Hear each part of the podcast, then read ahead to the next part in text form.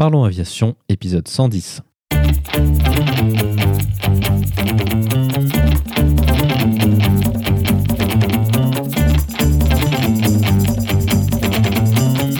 Parlons Aviation, le podcast qui parle de tout ce qui vole.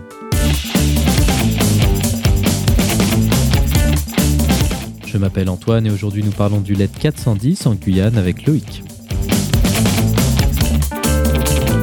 Proposerons également la vidéo de la semaine.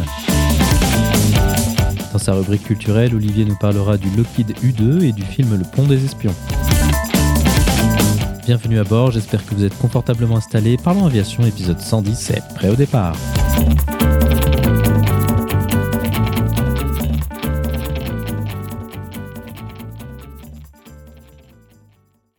Bonjour et bienvenue dans le 110e épisode de ce podcast. Cette semaine, nous allons parler d'un avion assez méconnu, le LED 410, aussi connu sous le nom de Turbolette. Notre invité de la semaine est Loïc. Loïc était déjà venu sur le podcast pour nous parler de son expérience sur ATR dans la Caraïbe lors de l'épisode 47. Il est aujourd'hui de retour pour parler avec nous de la suite de sa carrière professionnelle qui vient de l'amener à voler sur LED 410 en Guyane. Nous débuterons notre discussion avec l'impact du Covid sur son emploi de pilote de ligne et de la manière dont il l'a ressenti. Cela nous permettra de parler de la qualification instructeur qu'il a effectuée, de ce que cela peut apporter pour quelqu'un travaillant déjà en ligne. Ensuite, Loïc nous présentera cet avion si particulier qu'est le LED 410. Nous irons en détail sur sa conception avec notamment des gouvernes de vol entoilées, une ergonomie de cockpit très différente des normes actuelles et un système d'injection d'eau dans les turbines.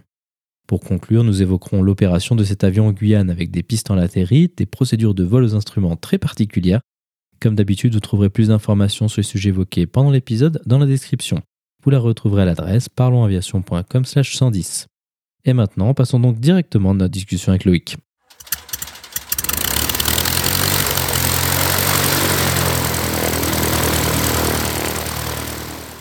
Bonjour Loïc et bienvenue à nouveau sur euh, Parlons Aviation. Donc tu étais déjà venu dans l'épisode 47, donc euh, ravi de te revoir cette fois-ci pour parler d'un autre avion. Ben ouais, ravi de, revenir pour te présenter un nouvel avion et un nouveau réseau.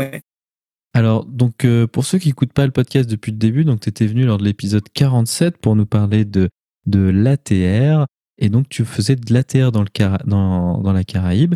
Est-ce que euh, tu peux reprendre un peu ton parcours aéronautique puis nous, euh, nous tenir au courant de ce qui s'est passé entre temps alors mon parcours aéronautique a été assez bon entre guillemets basique dans le sens où euh, j'ai eu mon bac scientifique, je suis parti euh, directement passer mon ATPL euh, théorique, j'ai fait une formation en modulaire à Perpignan chez Aéro Aéro non, Aérofutur. Et, et à l'issue de cette école, j'ai été embauché quasiment directement sur ATR aux Antilles. Donc avec j'ai passé la QT, je suis parti faire un peu d'ATR sous le soleil J'y suis resté euh, un an et demi, donc euh, bah, quand j'étais venu la première fois, c'est de ça dont on avait parlé. Hein, ça faisait déjà un an que que j'étais là-bas, et puis au bout d'un an et demi, j'ai eu euh, envie de changement. À l'époque de ce cataclysme qui est le, le Covid, c'était le plein emploi, et donc j'avais envie de, de, nouveaux horizons, d'aller voir un peu comment comment on travaillait ailleurs.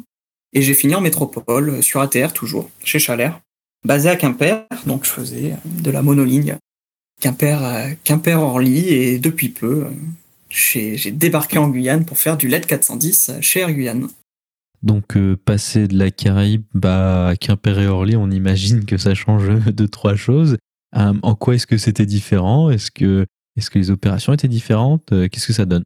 C'était c'était différent sur sur certains points. Alors après le cadre reste le même parce qu'au final ça reste voilà aux Antilles. C'était c'était le hasard enfin le, cadre réglementaire reste les mêmes, bien évidemment, mais c'est sûr que euh, moi, où j'ai vu la différence, c'est que j'ai quitté les Antilles euh, fin septembre. Je suis arrivé en, en ligne euh, courant novembre en métropole.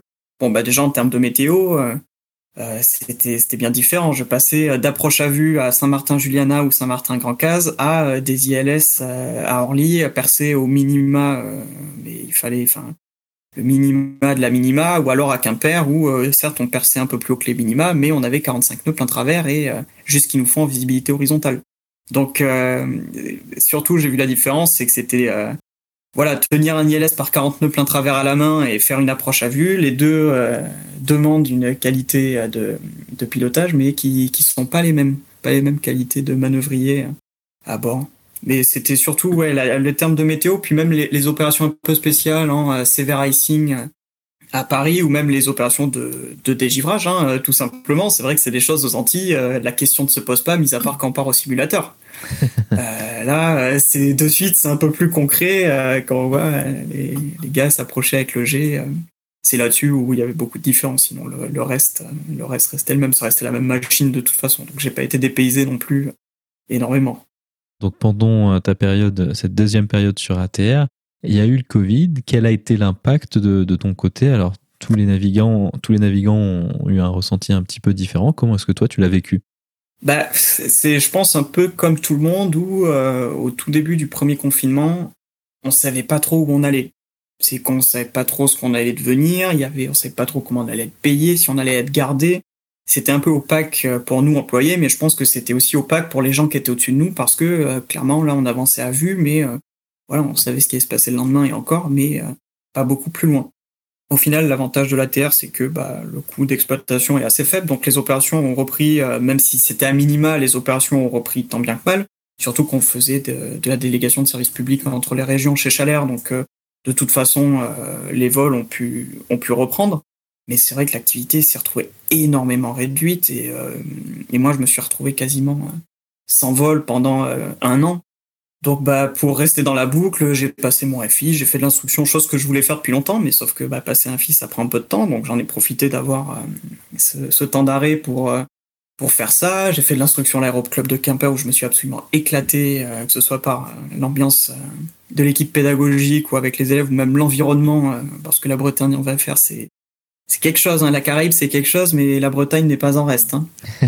donc, donc, j'ai fait comme ça. J'ai j'ai fait en sorte de de rester dans la boucle, de de rester actif, de pas rester passif mais c'est vrai que psychologiquement, les... surtout le début où on savait pas où on allait, c'était un peu, on se posait beaucoup de questions. Ouais, c'était pas facile. Effectivement, je pense que c'est un peu le, ressenti de tout le monde. Donc, euh, un autre euh, qui a fait euh, une qualif instructeur, un peu comme moi pendant le Covid, hein, c'est vrai que c'est assez sympa comme truc. Ah ben, c'est une autre approche de, l'aéronautique. Hein. J'ai trouvé ça vachement intéressant, enrichissant, et puis ça te remet de mettre, enfin, ça te fait te mettre en, remettre en question beaucoup beaucoup de choses qui pour toi sont acquises. Mais moi, je me suis dit la première fois où tu fais la leçon sur euh, l'arrondi, bon ben nous l'arrondi, oui, je fais un arrondi, mais l'expliquer, c'est toute une méthodologie de, de travail qui est qui est différente et j'ai trouvé ça euh, passionnant. Pour, pour moi d'ailleurs jusqu'à présent, c'est ma licence ou qualification la plus compliquée que j'ai passée. J'ai trouvé. C'est où j'ai dû m'impliquer le plus pour euh, pour vraiment être content de, de ce que je faisais au final je trouve que c'est une comparaison qui, qui, est souvent faite de dire que les qualifs instructeurs, c'est les qualifs les plus difficiles à obtenir. Ouais. Et euh, moi, je dois dire que c'est à peu près euh, équivalent à, à, la QT320. Et puis, euh, voilà, dans, dans, dans l'ordre de difficulté, ouais, je trouve ça c'est pertinent. C'est quelque chose de très différent de la, la, ligne, surtout. Quoi. Ouais, bien sûr. Surtout que moi, l'aviation légère, ça faisait. Bah, déjà aux Antilles, j'en ai pas fait, et je regrette un peu. Et donc ça faisait, euh, dans un monomoteur, c'est facile, je suis arrivé en stage FI et ma SEP avait expiré. Donc euh, déjà, euh, on m'a fait les gros yeux, j'ai dit oui, bon, je vais le repasser vite. mais, mais voilà, c'est pour dire que ouais, j'ai dû, j'ai dû cravacher pour, pour y retourner. Ouais. Mais c'est, passionnant, depuis, je lâcherai plus ma SEP. Ça, c'est sûr. Donc maintenant, venons-y à, la suite de, de, ton parcours et celle qui va nous intéresser particulièrement aujourd'hui, c'est ton passage sur LET 410. Alors, comment est-ce que s'est passé ce passage et pourquoi le LED 410 alors, euh, ce qui s'est passé, c'est que bah, ce, manque d'activité m'a fait me poser la question sur au final euh, qu'est-ce que je voulais faire? Puis j'ai recontacté mes anciens euh, patrons aux Antilles et qui m'ont dit que effectivement eux l'activité reprenait bien et qu'ils avaient éventuellement besoin de pilotes en Guyane. Tout le processus s'est lancé euh, et, j'ai accepté leur, offre de partir à faire du euh, pilote en Guyane. Et il se trouve que chez Air Guyane, c'est, euh, on n'a qu'un seul type d'appareil et c'est le LED 410 ou le turbolette comme l'appellent les Tchèques. Donc, je risque de l'appeler turbolette quelquefois. Je pense que c'est un avion qui est vraiment peu connu parmi les moins, en tout cas parmi les moins connus des avions qui font de la ligne. À quoi ça ressemble ce turbolette? On peut peut-être dire que c'est pas le plus bel avion ou alors Ou alors c'est un avion où on a de l'affection pour parce qu'il est un petit peu différent. Comment tu vois ça? Bah, Déjà, je pense que il, est connu pour les gens qui s'intéressent un peu à l'aviation, mais pas forcément pour les bonnes raisons. Euh, déjà, c'est un, avion dont on entend euh, souvent parler, bien malheureusement. Mais c'est vrai que euh, le, le LED, je suis d'accord que c'est pas le plus beau. C'est, on se demande un peu comment il est, comment il a été dessiné. Il a un gros nez, l'arrière est un peu, c'est un peu grossier. Mais après, au final, quand, quand on le pilote un peu et qu'on voit ses qualités en l'air, on finit par commencer à l'apprécier quand on voit de quoi il est capable et on se dit qu'au final on lui trouve un certain charme. Surtout que c'est un avion qu'on voit pas souvent et euh, ouais, j'ai un peu ça avec le Metroliner où quand tu le vois avec ses longues pattes euh, toutes fines, tu dis euh, c'est quoi ce truc? Et en fait quand tu le vois en vrai que tu le vois évoluer, tu te dis bah il a quand même un certain un certain charme. Et moi le LED c'est vraiment ça. C'est que je trouve après avoir été qualifié dessus, avoir fait quelques heures dessus, je trouve un certain charme. Oui à quoi il ressemble? C'est un avion LO turbopropulseur, c'est ça, si je dis pas de bêtises? C'est ça, c'est un avion LO turbopropulseur avec des turbines euh, tchécoslovaques. Euh, c'est le seul avion qui est monté avec ces turbines-là. Je crois qu'il y en a quelques autres, mais c'est vraiment anecdotique. Euh, des avions qui ont été peu produits et surtout dans les pays de l'Est. Et c'est un avion à, à aile haute avec un, empennage euh, comme, comme sur les PA-28 standard. Et il est tout en métal, sauf ses ailerons, sa profondeur et sa gouverne de direction, qui sont entoilés.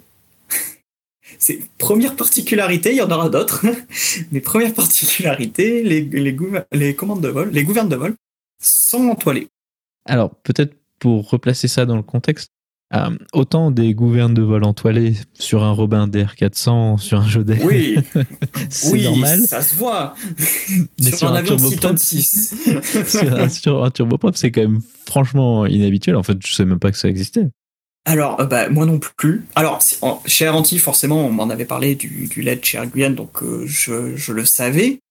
Mais, euh, mais oui, oui, c'est, je sais même pas s'il y a d'autres avions, donc il fait 6 tonnes 6 au décollage, des avions aussi lourds en gouverne de vol. Et honnêtement, euh, j'ai posé la question. Euh, soit on savait pas quoi me répondre, soit on m'a dit c'est une question de centrage. Mais encore une fois, euh, je ne saurais pas le dire avec certitude que euh, c'est pour une question de centrage qui euh, qu'ils ont mis ces gouvernes-là pas en métal. Souvent, les avions ont une mission en tête lorsqu'ils sont conçus. donc, bah, un 320, c'est pour faire de la ligne, par exemple, un ATR pour faire du régional pourquoi est-ce que le LED 410 a été conçu Quel est euh, euh, l'environnement où il est le plus à l'aise? Je vais faire un parallèle avec un autre avion qui est beaucoup plus connu sur nous, sur euh, notre côté du rideau de fer. Pourquoi je dis ça? C'est un avion qui a été certifié en 69 et qui a commencé à être produit en série en 70. C'est un avion donc tchécoslovaque du bloc de l'Est. Et en fait, faut voir ça comme vraiment le concurrent soviétique du Twin Otter il est vraiment dans cette même catégorie d'aéronef, si ce n'est qu'il n'est pas stall à proprement parler, euh, malgré le fait qu'il ait euh, des performances euh, très honorables sur piste courte. Nous, en Guyane, on en est très très content, même plus content que le, le Twin sur certains aspects. Donc c'est c'est vraiment le Twin Otter soviétique qui, je pense, était là pour désenclaver les les territoires, voilà, des pays de l'Est les, les, les, petites pistes, les, euh, les petits terrains, les villes avec les villes de taille moyenne. C'est vraiment l'aéronef de, de commuting, un, peu comme le Beach 1900 aussi, hein, même si euh, le, le LED n'est pas pressurisé, c'est pour ça que je ferais plus le parallèle avec le Twin Otter. Mais voilà, faut vraiment le voir comme euh, un, un Twin Otter soviétique. Et il remplit son rôle de façon absolument magistrale, je dois dire. Euh, il embarque 600 kg de plus qu'un Twin en masse max au décollage. Donc ça explique qu'ils sont un peu plus longs à décoller, à poser, mais on va dire que l'on pose sur des pistes de 1000 mètres. Euh, dès qu'on a 10 nœuds de face, on n'est plus limité par euh, quoi que ce soit, si ce n'est s'il y a des obstacles. Donc des pistes de 1000 mètres, c'est pas non plus... Euh, enfin, trouver des pistes inférieures à 1000 mètres, aujourd'hui, bon bah, mis à part Saint-Barth, évidemment, il n'y en a pas énormément. Mais sinon, il s'en sort très bien. Autre particularité du LED, c'est qu'il a un système d'injection à eau dans les turbines. Donc euh, au décollage sur la piste courte, pour augmenter les performances, on injecte de l'eau directement dans nos turbines. Trop fort. Donc, euh, on, peut voir les, vieilles photos parce que c'était le cas des, 707, des 747-100 ou des B52 qui, quand ça fait de la grosse fumée noire, c'est qu'ils envoyaient de l'eau dans leur turbine. Et bien le LED, et c'est pareil, aujourd'hui, je ne saurais pas te nommer d'autres avions qui ont encore des systèmes d'injection à eau dans leur turbine. Le LED, c'est le cas. Alors, c'est sur ces anciens moteurs. Aujourd'hui, le LED NG est, certifié, euh, a été certifié il y a quelques années, euh, deux ou trois ans. Et lui, il a des moteurs plus puissants, du coup, euh, il n'y a plus de système d'injection à eau. Mais la, majorité de la flotte de LED aujourd'hui dans le monde a toujours ces systèmes d'injection à eau. Et moi, je trouve ça terrible. C'est une solution simple. En fait, le LED est beaucoup de choses comme ça, des solutions simples à des problèmes qui à la base sont simples et, et où, voilà, on envoie de l'eau distillée dans la turbine, ça augmente la puissance. Voilà, on n'a pas besoin de mettre des moteurs plus puissants qui vont peut-être être plus fragiles, etc. Non. Et ça, puis ça marche très bien. Si, si je dis pas de bêtises pour parler de ces histoires d'injection d'eau, si on injecte de l'eau à, l'arrière de la turbine pour refroidir euh, les composants métalliques pour qu'ils donc puissent absorber plus de puissance, c'est ça l'idée? Alors, euh, non c'est qu'on voit directement envoyer de l'eau dans la turbine. En fait, l'eau, alors, euh, pareil, pour l'expliquer, j'ai compris le concept, mais pour le restituer, c'est qu'on va envoyer de l'eau dans la turbine, l'eau va s'évaporer, mais en s'évaporant, va prendre plus de place et va finir par s'enflammer. C'est un peu le même principe quand on dit qu'il faut pas mettre de l'eau sur une sur de l'huile euh, qui prend feu en cuisine. Je sais pas si tu as déjà vu l'image où ça fait une boule de feu parce que l'eau va s'évaporer et en fait va s'enflammer derrière. C'est un peu pareil on va directement envoyer de l'eau dans la turbine. Donc on va voir nos ITT, notre température turbine qui va sensiblement augmenter. On va aussi voir toutes nos aiguilles de puissance qui vont monter. C'est à ça que sert le système d'injection à eau. Après, il faut faire attention. Donc nous, on a la procédure, on fait attention, mais il faut pas réduire avant d'avoir coupé ton système d'injection à eau. Parce que du coup, tu risques d'éteindre ta turbine. Ce qui est problématique. ce qui est, pas forcément ce qu'on recherche, surtout si on l'a utilisé à la base, c'est qu'on en a besoin ensuite. Donc, euh, donc euh, voilà, c'est c'est plus euh, comme ça qu'il faut le voir.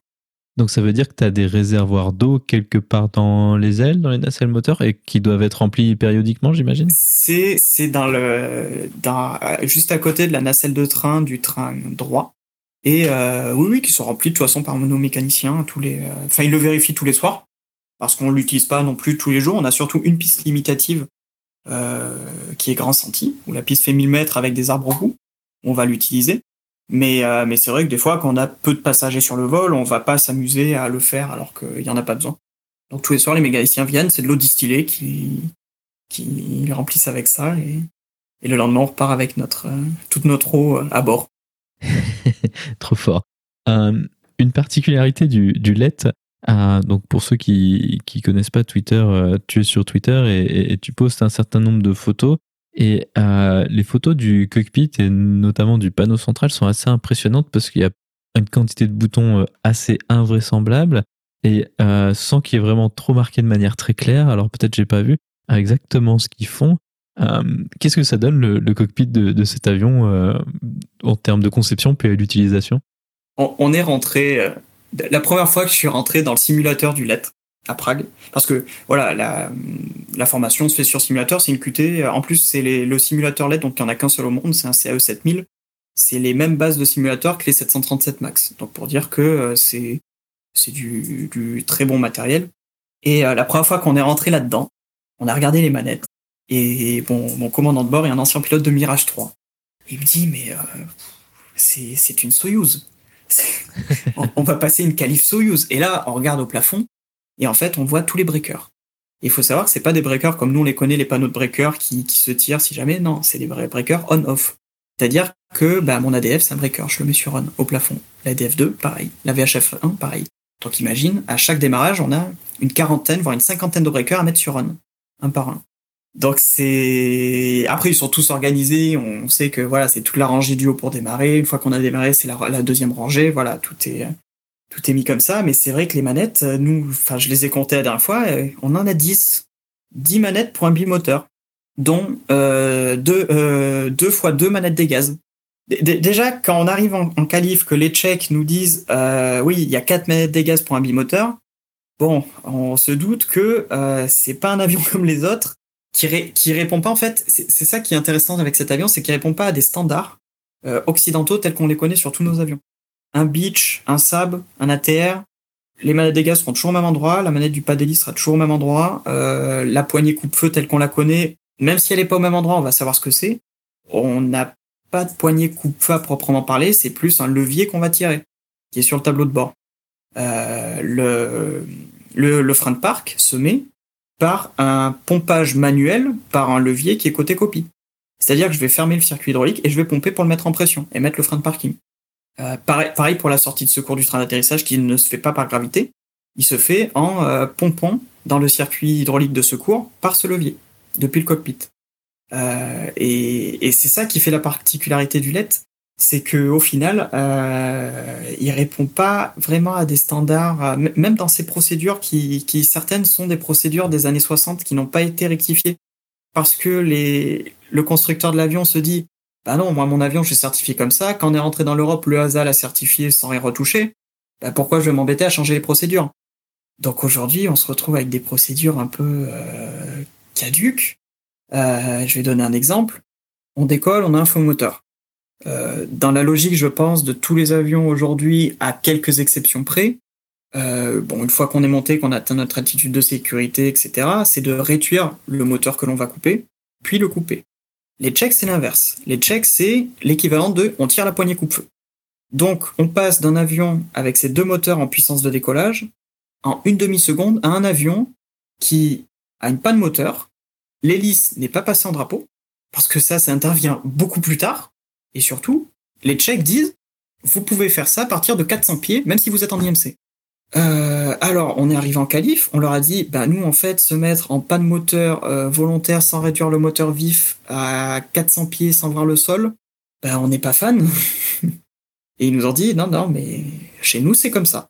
Évidemment, après, Air en récupérant l'avion, a émis ses propres procédures qui ont été validées par la DGAC, derrière, etc. Et en fait, euh, ce qu'a fait Air Guyane, c'est qu'à l'époque, ils avaient des twin et des ATR, donc ils ont calé un peu toutes les procédures euh, qu'elle soit identique euh, d'un avion à un autre. Si, ce n'est identique, moins la, méthodologie soit identique d'un avion à l'autre. Donc c'est pas comme ça qu'on l'exploite, mais en QT, nous notre QT on fait avec le constructeur, enfin selon les procédures constructeurs, ça marche comme ça. Donc c'est vrai que déjà qu'il y a beaucoup de boutons qu'on n'a pas l'habitude de voir, beaucoup de leviers. Bah, donc déjà il y a nos manettes des gaz, la manette du RPM, du, du tour minute, du pas de l'hélice. Ça, ça reste standard. Mais entre les deux, il y a deux autres manettes. Et en fait, ça, c'est les manettes de serrage des deux manettes d'à côté. Euh, un peu comme la manette des gaz sur le DR400. Tu sais qu'on va serrer avec l'anneau. Euh, c'est pareil. Nous, on les a pour nos manettes des gaz. Et devant, on va avoir deux autres paires de manettes. Donc, en extrémité, ça va être les poignées coupe-feu, l'équivalent des poignées coupe-feu, en fait, on va euh, couper l'arrivée d'essence dans les moteurs, et, euh, et hydraulique et électrique. Et au milieu, là, ça va être pareil. On va pouvoir couper l'arrivée d'essence aussi.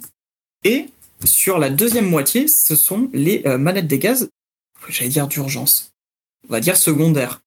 C'est qu'on peut surpasser toutes les protections du moteur et prendre la main de façon euh, directe avec le moteur par ces manettes des gaz. -là. Donc ça veut dire que tu as quand même un, FADEC, peut-être pas un FADEC, au moins de l'assistance électronique sur, sur, tes moteurs. Donc c'est quand même euh, un petit peu de modernité, non? Alors, non, la, seule chose qu'on a, c'est un limiteur qui en fait va limiter la température de l'ITT il n'y a pas de FADEC. C'est-à-dire que si on fait des mouvements trop brusques sur la manette des gaz, vraiment, euh, c'est, on, le voit de suite. Faut vraiment être fin euh, sur la manette des gaz parce que lui, il, il va pas euh, se réguler euh, aussi bien qu'un FADEC. Du moins, le limiteur va un moment le stopper, mais voilà, il va le stopper. Il va pas l'empêcher de monter. Et j'y pense. Et après, il y a forcément, on a aussi le panneau des récapitulatifs de toutes nos pannes. Hein, ça, c'est, standard. Mais là aussi, il y a une certaine logique derrière, c'est que par exemple, si le voyant hydraulique s'allume, moi, je me dis c'est une baisse de pression hydraulique.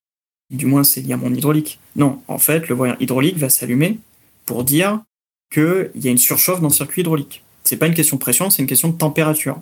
Donc déjà, faut avoir le, le cheminement de pensée. Et ensuite, les checks te disent, mais par temps chaud, il peut que ça peut s'allumer, etc. Donc pour le refroidir, il faut sortir le train et le re-rentrer. Bon, euh, d'accord. Oui, parce que comme ça, tu vas faire euh, circuler ton hydraulique et, euh, et, en circulant, il va se refroidir. Moi, j'ai dit d'accord, mais c'est marqué où? Ah non, mais c'est pas marqué. Comment ça, c'est pas marqué dans un AFM Il dit bah non, non, non. Nous, on le sait parce que dans les années 70, ils s'en sont rendus compte. Du coup, on se le donne de génération en génération. Et donc, il y a plein de choses comme ça qui font que c'est vraiment un avion qu'il faut connaître. Où la QT, au final, elle a l'air facile au début, puis au final, on se rend compte que il y a quelques particularités quand même à, saisir. Mais, mais c'est un super avion. Ouais, effectivement, ça a l'air assez cool. C'est donc pour ceux qui ont peut-être pas déjà eu la chance de faire une qualification de type sur un avion de manière générale ou, ou même sur un avion classique, c'est vraiment aujourd'hui on arrive dans des choses où tout est très codifié. Donc en fait, là, ce que tu décris, c'est vraiment complètement différent. Je pense même si tu compares avec ta QTADR, c'est vraiment pas du tout le même monde presque. Je, vais te donner un exemple euh, très simple.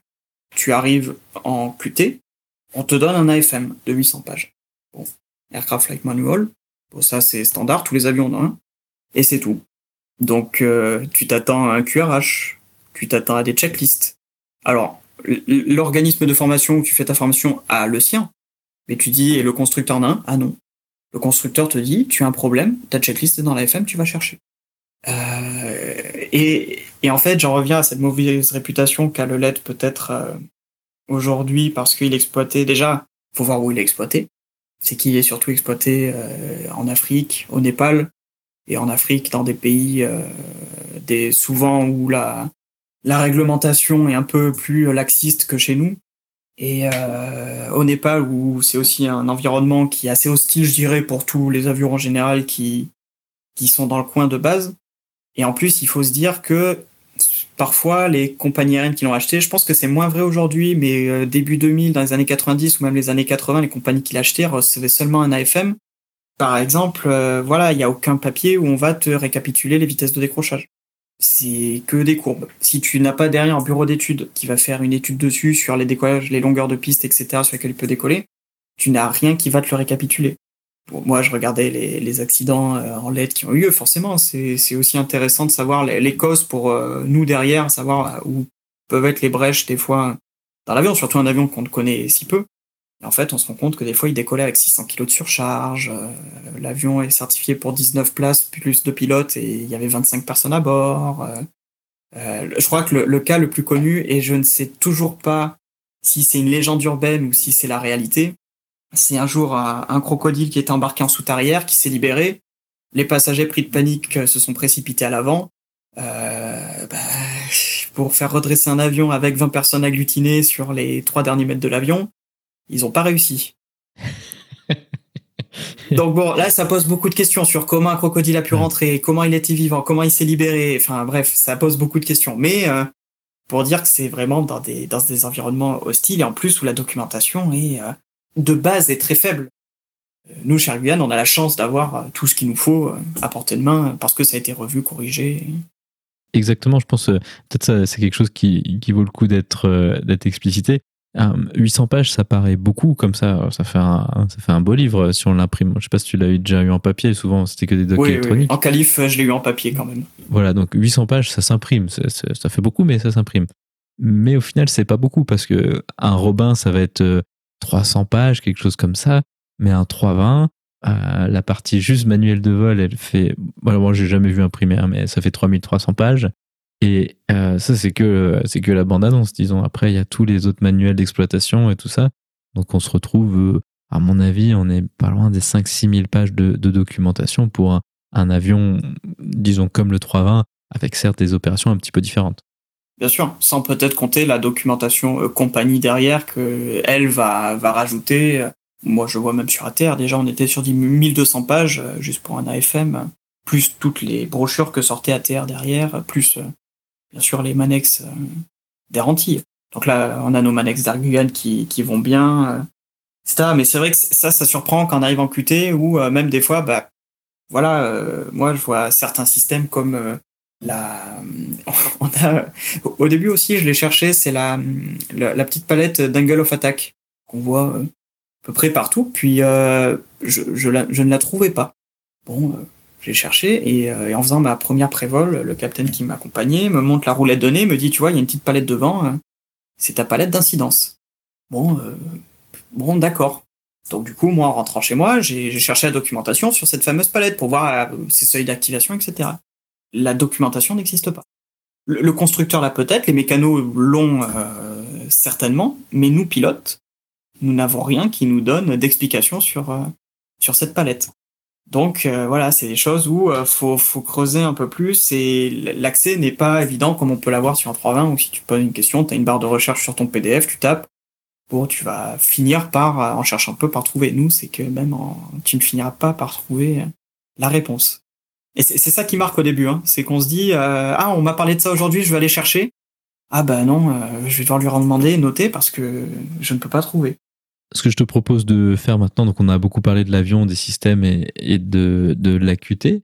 Au niveau pilotage, qu'est-ce que ça donne? Alors, par rapport à toi, ton référentiel initial qui est l'ATR ou même un avion d'aéroclub plus classique, qu'est-ce que ça donne? Ben, je dirais que c'est vraiment entre les deux. En termes de stabilité, c'est un avion à l'autre, donc en vol, c'est la stabilité incarnée, c'est vraiment un gros Cessna. Euh, et ensuite, euh, ça tourne euh, très serré, ça réduit en, moins de temps qu'il n'en faut pour le dire. c'est vraiment un avion, c'est vraiment un mi-chemin entre même la Terre 42 qui est déjà en termes de maniabilité est, très agréable, mais le LED, c'est on peut littéralement faire quasiment ce qu'on veut avec. Il est très sain, il, ses vitesses de décrochage sont autour des 58 nœuds en, en full flaps train sorti. Donc, euh, bon, on s'amuse jamais, bien sûr, à atteindre ces vitesses-là, ni même euh, les approcher, mais, euh, mais c'est c'est un avion très sain. Ce qui surprend un peu, c'est que plein volet, même tenir le palier, faut quasiment être plein gaz. Donc, les pleins volets sont vraiment sortis sur l'approche finale en descente et rentrer le plus vite possible en cas de remise des gaz. Donc, moi, je dirais, ouais, vraiment, un gros DR400, un DR500 un peu euh, avec des kilos en trop, mais euh, qui reste euh, très agréable aux commandes. Moi, je m'éclate et d'ailleurs, on voit que pour la Guyane, c'est ce qui qu'il nous faut. Hein. Faut pas un avion plus lourd aux commandes du moins ici. Alors très bien, ça fait une excellente transition vers les opérations de ce que vous en faites de, cet avion. la Guyane, je pense, c'est un, un, des dom-toms les moins bien connus à quoi ça ressemble la Guyane et quel est le rôle de cet avion dans cet environnement? Voilà, la Guyane, je pense que mis à part Kourou, euh, les gens ou le bagne de Cayenne, qui n'est pas Cayenne d'ailleurs, euh, ne connaissent pas.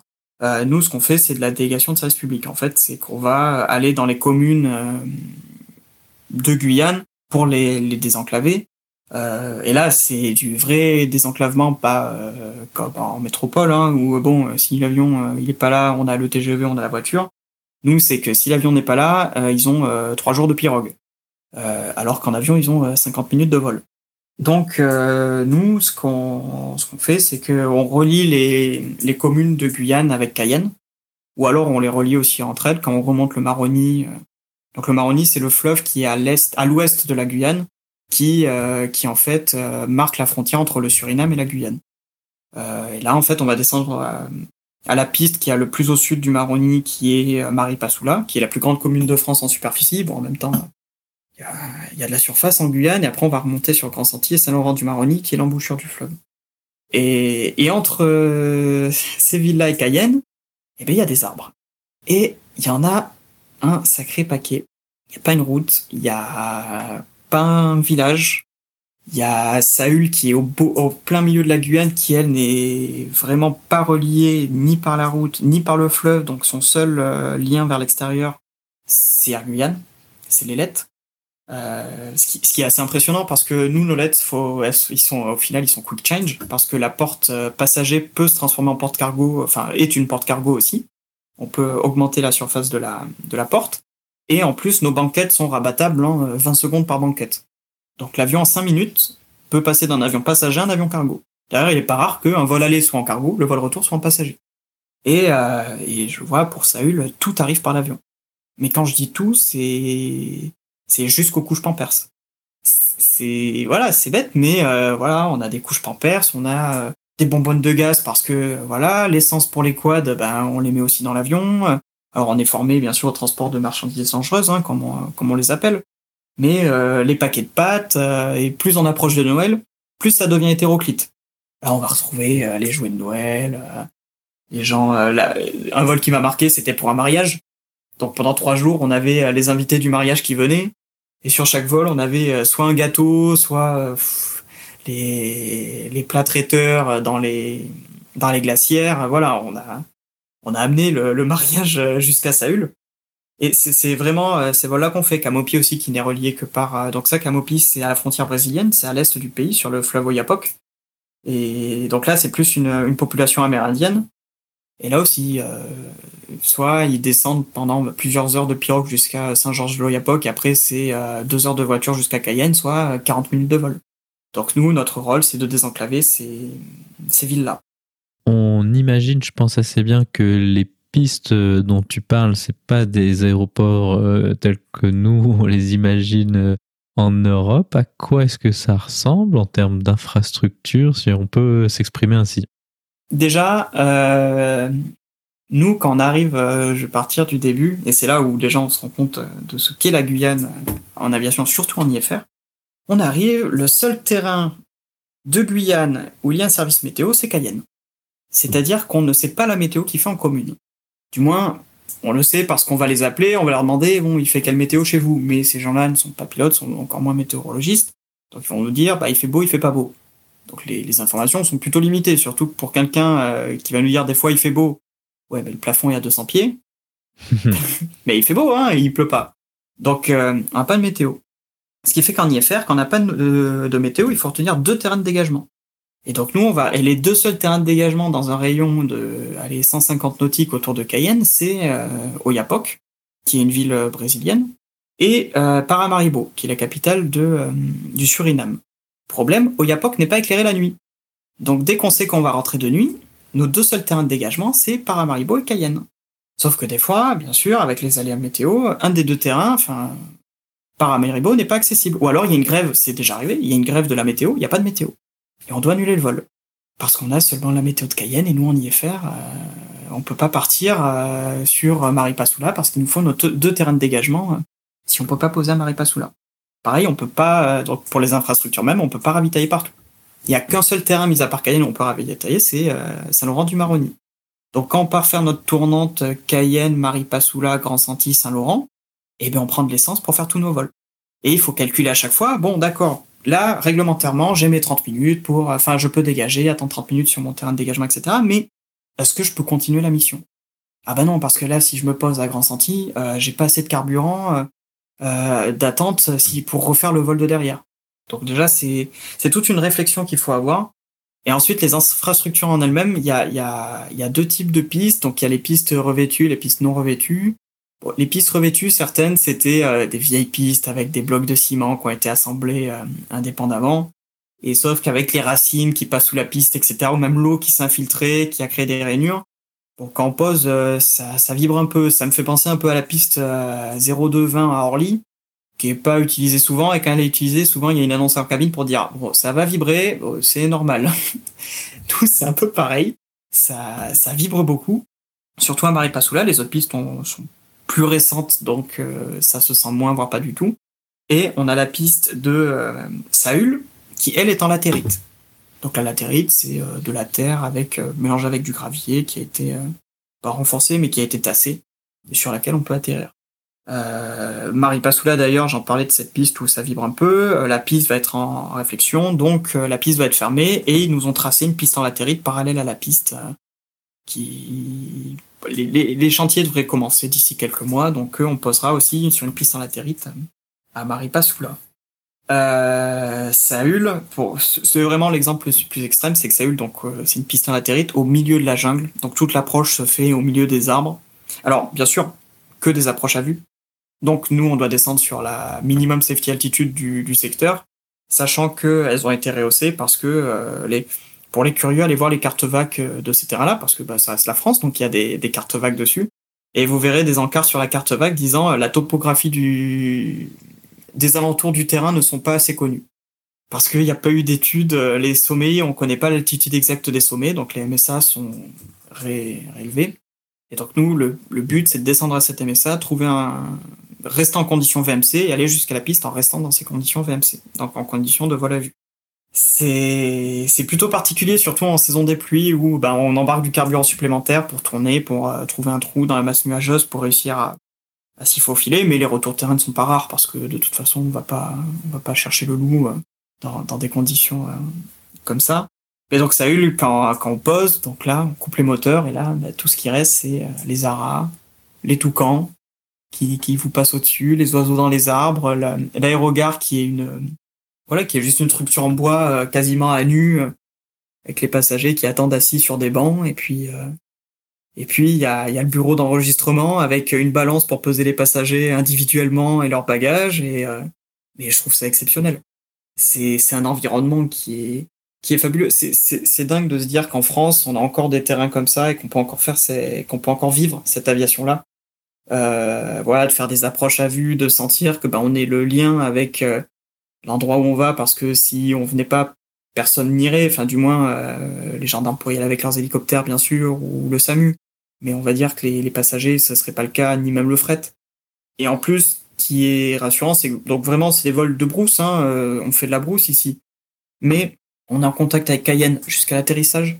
Quand on atterrit, on les appelle pour clôturer le plan de vol pour éviter bah, ces fameuses euh, SARFA, l'ERFA, des TRESFA, qui sont aussi bah, en vigueur euh, en Guyane, hein, pourquoi ça ne le serait pas. Et en plus, chaque terrain, il y a le pick-up des pompiers ou le camion en fonction de la taille du terrain. Il y a les gendarmes qui sont là on se dit, euh, ouais, je fais de la brousse, mais voilà, il y a des gens qui m'attendent au sol. Si j'ai un problème, il y a les gendarmes ou il y a les pompiers. Et c'est vraiment une expérience que je voulais vivre à la brousse. Et c'est ça que je trouve en Guyane et qu'en plus on peut faire en, en, toute sécurité ou moment, en toute quiétude. C'est de se dire que ouais, mais on est quand même, euh, on n'est pas perdu.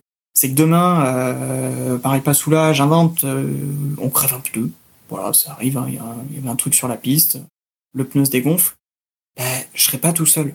Je serais pas sur mon airstrip euh, au fin fond de la Tanzanie où j'ai pas de réseau. Euh, je suis tout seul avec mon avion et bon bah il va faire nuit. On sait pas si les gens savent où on est, etc.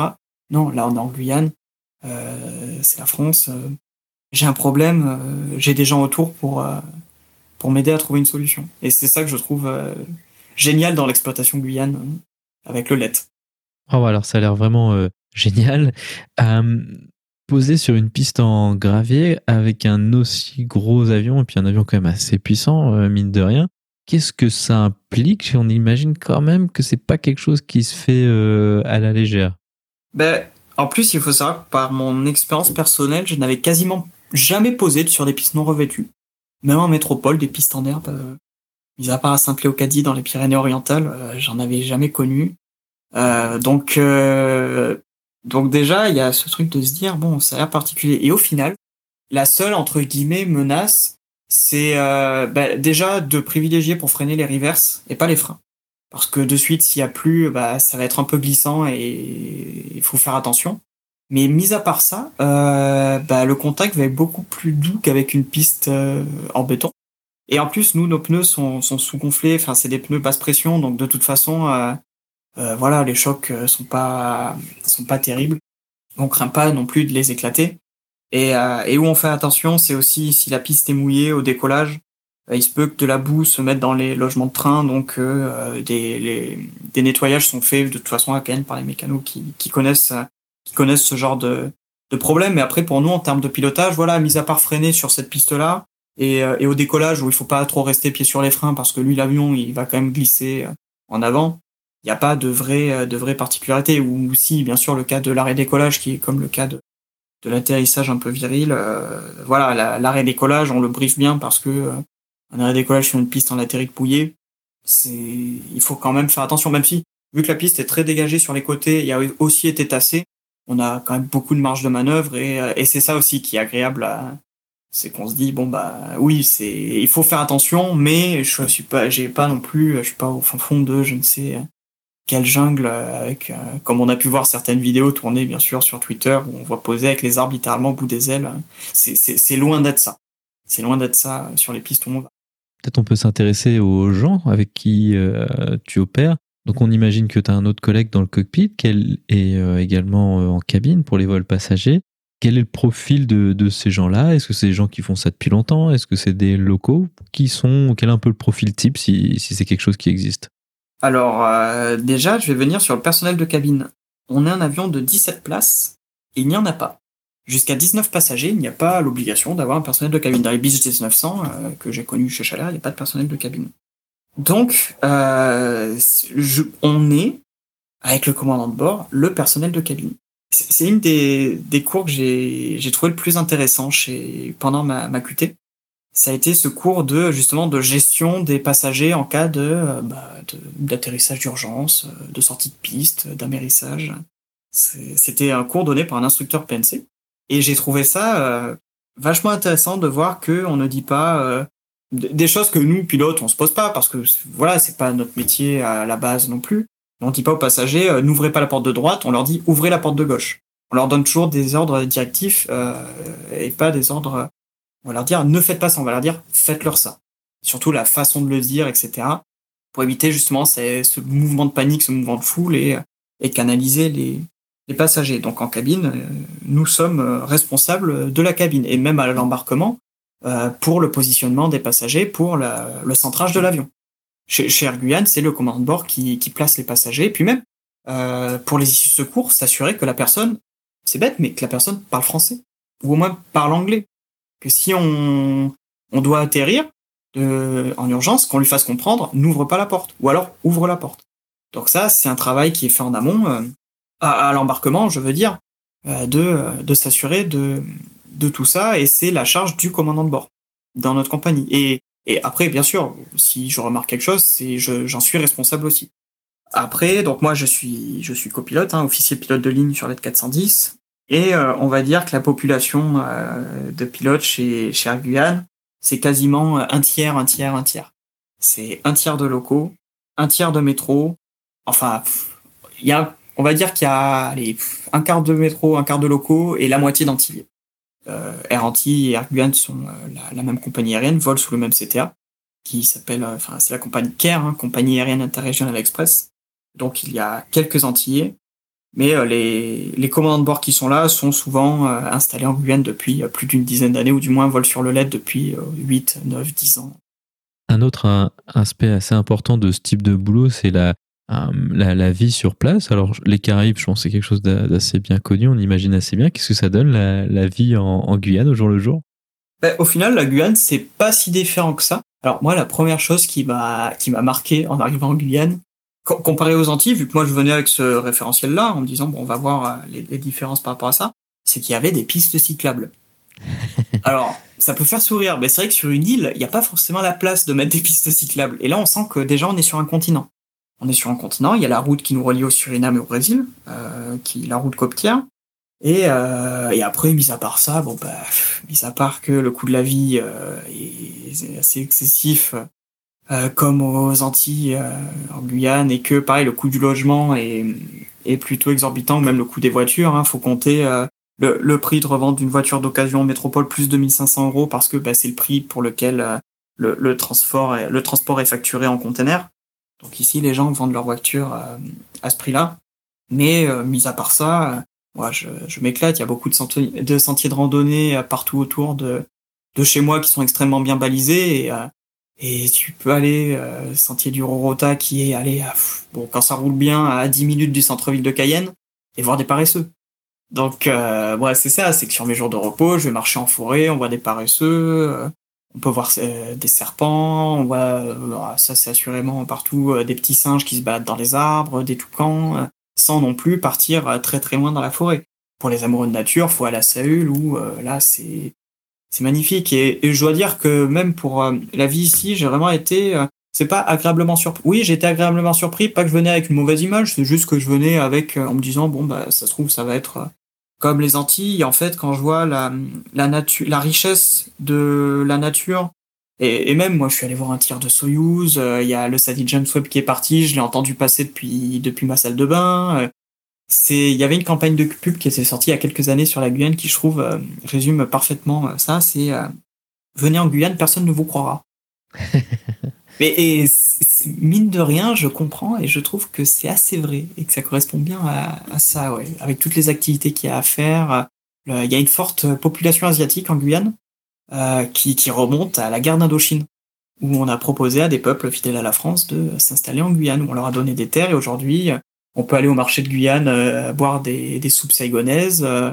Enfin, voilà, c'est il y a une richesse culturelle en Guyane qu'on qu'on retrouve très peu euh, ailleurs, qu'il y avait aussi une grosse richesse euh, caribéenne, bien sûr, aux Antilles.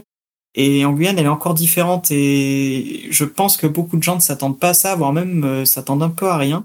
Et au final, moi, je trouve ça, je trouve que la Guyane, c'est un super, super endroit. Honnêtement, je m'éclate. Hein. Commençons à nous diriger vers la conclusion.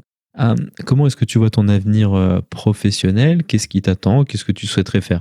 Bah, On va dire qu'aujourd'hui, c'est mine de rien, avec le recul, alors il y a eu les, événements qui, qui, se sont passés, surtout sanitaires, mais c'est ma troisième compagnie en trois ans et que euh, si je veux un peu évoluer, etc., m'impliquer dans une compagnie, euh, il faut que je manque quelque part où je me sens bien. Et c'est vrai qu'en Guyane, j'ai peut-être de par le, planning, j'ai trouvé cette euh, cette stabilité qui est un peu moins. Ben, on va dire que déjà ici, les pistes ne sont pas éclairées, donc on vole pas la nuit, on fait pas de découchés ou très peu de découchés, et donc ils sont prévenus vraiment à l'avance. Et vraiment, c'est une, c'est un pilotage que je cherchais depuis longtemps, que j'avais trouvé aux Antilles, mais qui là est amené à son paroxysme et que je trouve juste euh, merveilleux. L'approche à Maripalsula euh, repose à euh, survoler le fleuve. Donc on suit les coups du fleuve et ça nous amène en vente arrière, en base, en finale. Hein. Et, je trouve ça génial. Donc moi, pour l'instant, surtout que Antilles s'est engagé à garder ma qualificateur à jour. là, d'ici deux semaines, à l'heure d'enregistrement de ce podcast, je pars en mon simulateur à Toulouse pour me faire refaire valider ma QTATR. Donc en fait, aujourd'hui, je me dis, je garde ma qualif sur mon ancien avion avec, euh, mine de rien, un jour, bah, j'aurais l'envie d'y retourner. Alors de suite, non, parce que le LED, euh, je trouve ça euh, très enrichissant et puis je, je, pense ne pas avoir fait encore le tour de, de cette machine. Mais sachant que dans la compagnie, donc Caire à Guyane, il y a de la TR, que je me plais bien en Guyane, que que j'ai les GPR France pour pouvoir rentrer chez moi de temps en temps. Donc au final, voilà, je sais que je suis pas non plus bloqué en Guyane, que je suis très libre de mes mouvements vis-à-vis de ça. Bah moi, je me vois euh, bien rester pour le moment, faire mon petit trou, continuer de, de rigoler avec les copains euh, sur les approches euh, en Guyane, de poser sur mes pistes en latérite et et non non de continuer continuer à voler ici avec de temps en temps des, des retours pour voir la famille en métropole, mais mais non, je me vois encore rester quelque temps sur mon sur mon destrier euh, tchécoslovaque. Parce qu'au final on peut même pas dire qu'il est tchèque hein, il a été euh, des années 70 c'était encore une Tchécoslovaquie. Donc euh, donc sur notre avion tchécoslovaque euh, dans les ciels de Guyane dans les cieux de Guyane eh bien, ainsi se conclut donc cette discussion. Loïc, merci beaucoup d'avoir accepté de revenir sur le podcast pour nous parler cette fois-ci du LED 410 et de la Guyane. Merci à toi.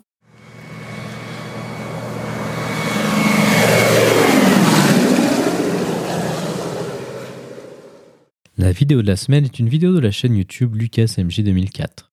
Elle montre un atterrissage en LED 410 en Indonésie du point de vue du cockpit. On peut y voir la configuration du cockpit et sa conception très différente des normes actuelles comme mentionné par Loïc. Vous trouverez le lien vers la vidéo dans la description ou en allant sur le lien parlonsaviation.com slash vidéo 110.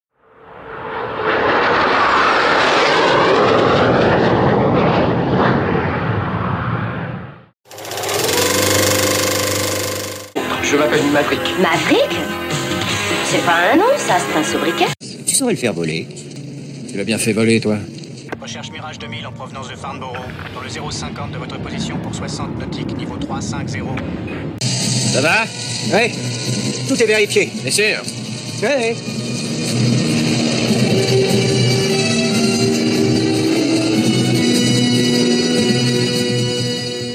Bonjour à tous, heureux de vous retrouver pour ce nouvel épisode, le numéro 23, où je vous parle aujourd'hui du U2 et du film Le Pont des Espions.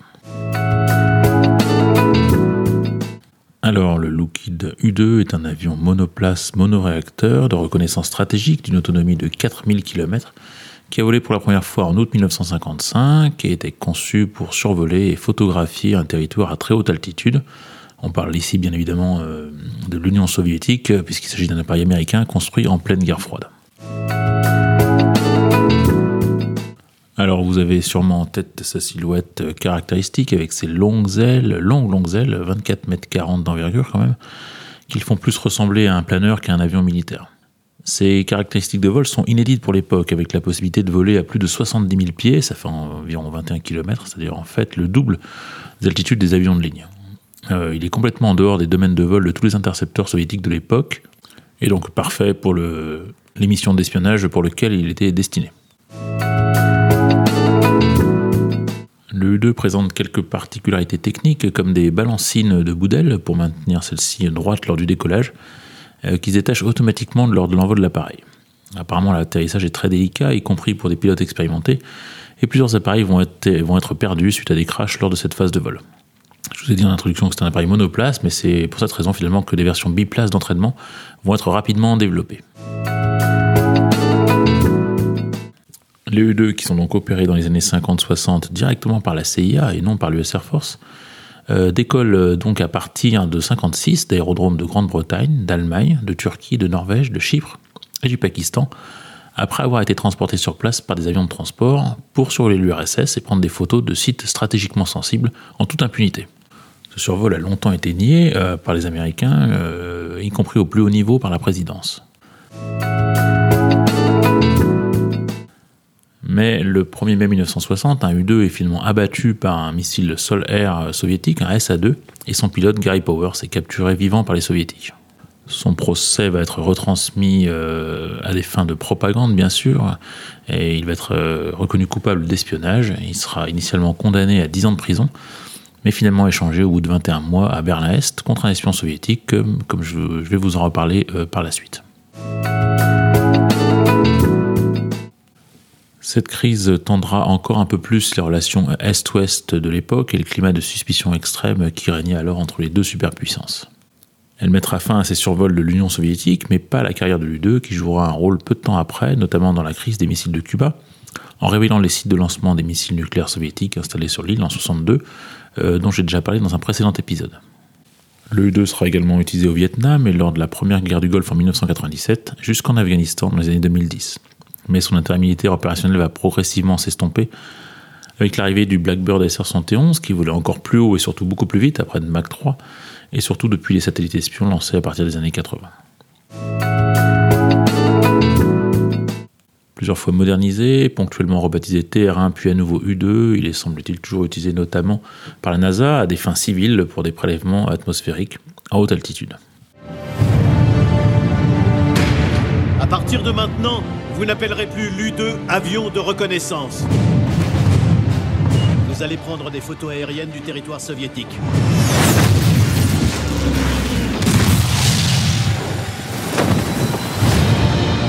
Dites-moi ce qui s'est passé. Ils ont notre pilote espion la tête pleine d'informations classifiées. Nous avons un de leurs gars. Vous allez négocier l'échange sans que nos gouvernements nous contactent. Vous pourriez empêcher une guerre thermonucléaire totale avec l'URSS. Je vous parle de la sécurité de votre pays. Où veulent-ils que cette négociation ait lieu exactement? Berlin-Est. Dis-moi que tu ne courras aucun danger. Dis-moi quelque chose qui me rassure. Je le fais pour nous. Alors, Le Pont des Espions est un film de Steven Spielberg sorti en 2015 avec un extraordinaire Tom Hanks dans le rôle principal, celui de l'avocat new-yorkais James Donovan, impliqué initialement dans la défense d'un espion soviétique démasqué par le FBI sur le sol américain et par la suite mandaté de façon non officielle par le gouvernement américain pour négocier l'échange de cet espion contre Gary Powers, le pilote du U-2 abattu par les soviétiques en 1960. La séquence d'aviation, la seule pratiquement du film, à l'exception de celle qui explique au spectateur ce qu'est le U-2 et pourquoi il a été conçu, est vraiment super impressionnante et nous fait vivre la destruction et le crash de l'appareil en immersion totale, pourrait-on dire. Bien sûr, ce film n'est pas du tout un film sur l'aviation, mais plutôt l'ambiance d'un film d'espionnage à l'ancienne, surtout dans la dernière partie, avec l'échange des prisonniers au petit matin sur un pont dans la brume qu'on a déjà vu des centaines de fois. Au-delà de tout ça, c'est un film donc historique basé sur des faits réels, comme on l'a vu, qui nous fait bien ressentir le contexte de la guerre froide de la fin des années 50 et la peur d'une guerre nucléaire entre l'Est et l'Ouest qui paraissait alors bien probable. Le pont des espions, ça parle aussi de pas mal d'autres choses, notamment du combat intègre d'un homme seul contre tous, y compris sa propre famille, pour faire prévaloir la justice et le droit de chacun euh, de bénéficier d'une défense. Euh, une justice indépendante présentée comme l'un des idéaux fondamentaux de la société américaine, en opposition avec les privations euh, de droits du totalitarisme communiste de l'époque. Le film évite donc de façon soigneuse tout manichéisme. L'espion soviétique, même plutôt touchant, attachant et sympathique, est interprété par euh, Mark Rylance, euh, Oscar du meilleur acteur dans un second rôle. A contrario, les agents de la CIA sont plutôt lourdingues et détestables. Bref, vous l'aurez compris, un film subtil, instructif, inspirant, euh, évidemment, à la réalisation magistrale de Steven Spielberg, que je vous recommande donc vivement si vous ne l'avez pas vu. Voilà, c'est terminé pour aujourd'hui. J'espère que cet épisode vous aura intéressé. Je vous laisse avec le thème principal du film composé par Thomas Newman. N'hésitez pas à me laisser vos commentaires ou suggestions à légendairesavions.gmail.com. À bientôt.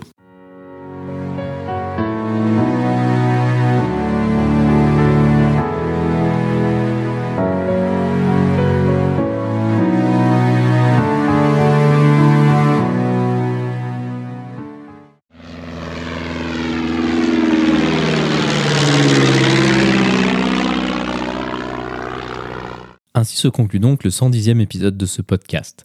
J'espère qu'il vous a plu et je vous invite à vous abonner sur votre application de podcast favori. Également, n'hésitez pas à laisser un avis 5 étoiles sur iTunes, ce qui permettra à d'autres personnes de découvrir ce podcast. La description de cet épisode est disponible sur notre site web parlonsaviation.com/110. Je tiens à remercier Loïc d'avoir accepté de revenir sur le podcast pour nous parler de son expérience sur l'AID 410. Si vous avez des questions, des remarques ou des suggestions, n'hésitez pas à nous contacter sur contact@parlonsaviation.com. Si vous voulez recevoir des notifications lors de la sortie des nouveaux épisodes, vous pouvez vous inscrire à la newsletter dans la barre latérale droite de notre site parlonsaviation.com. Vous pouvez également nous suivre sur Twitter sur parlonsaviation et sur Facebook. En vous souhaitant des vols nombreux, je vous remercie d'avoir écouté ce 110e épisode de Parlons Aviation.